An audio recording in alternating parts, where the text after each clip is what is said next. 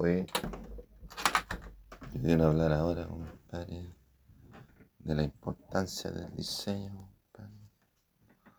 O sea, el diseño tú no, podés- no, no lo puedes medir así, como que ah, está bonito, está feo.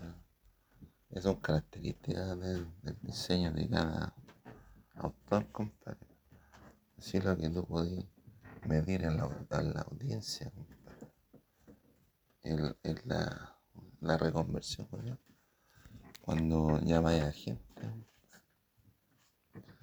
cuando tú llamas a gente, cuánta gente llega porque tú hiciste un diseño y la gente lo vio y,